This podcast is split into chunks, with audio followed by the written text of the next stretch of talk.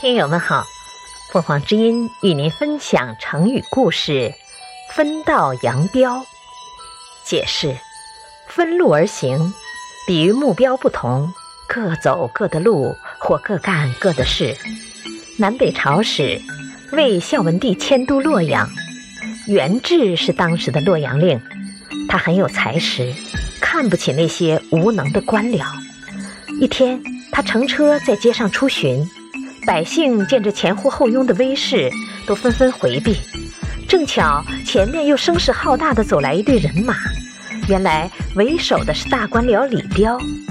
按理元志官小，要给李彪让路，可元志偏不肯让，把路堵住了。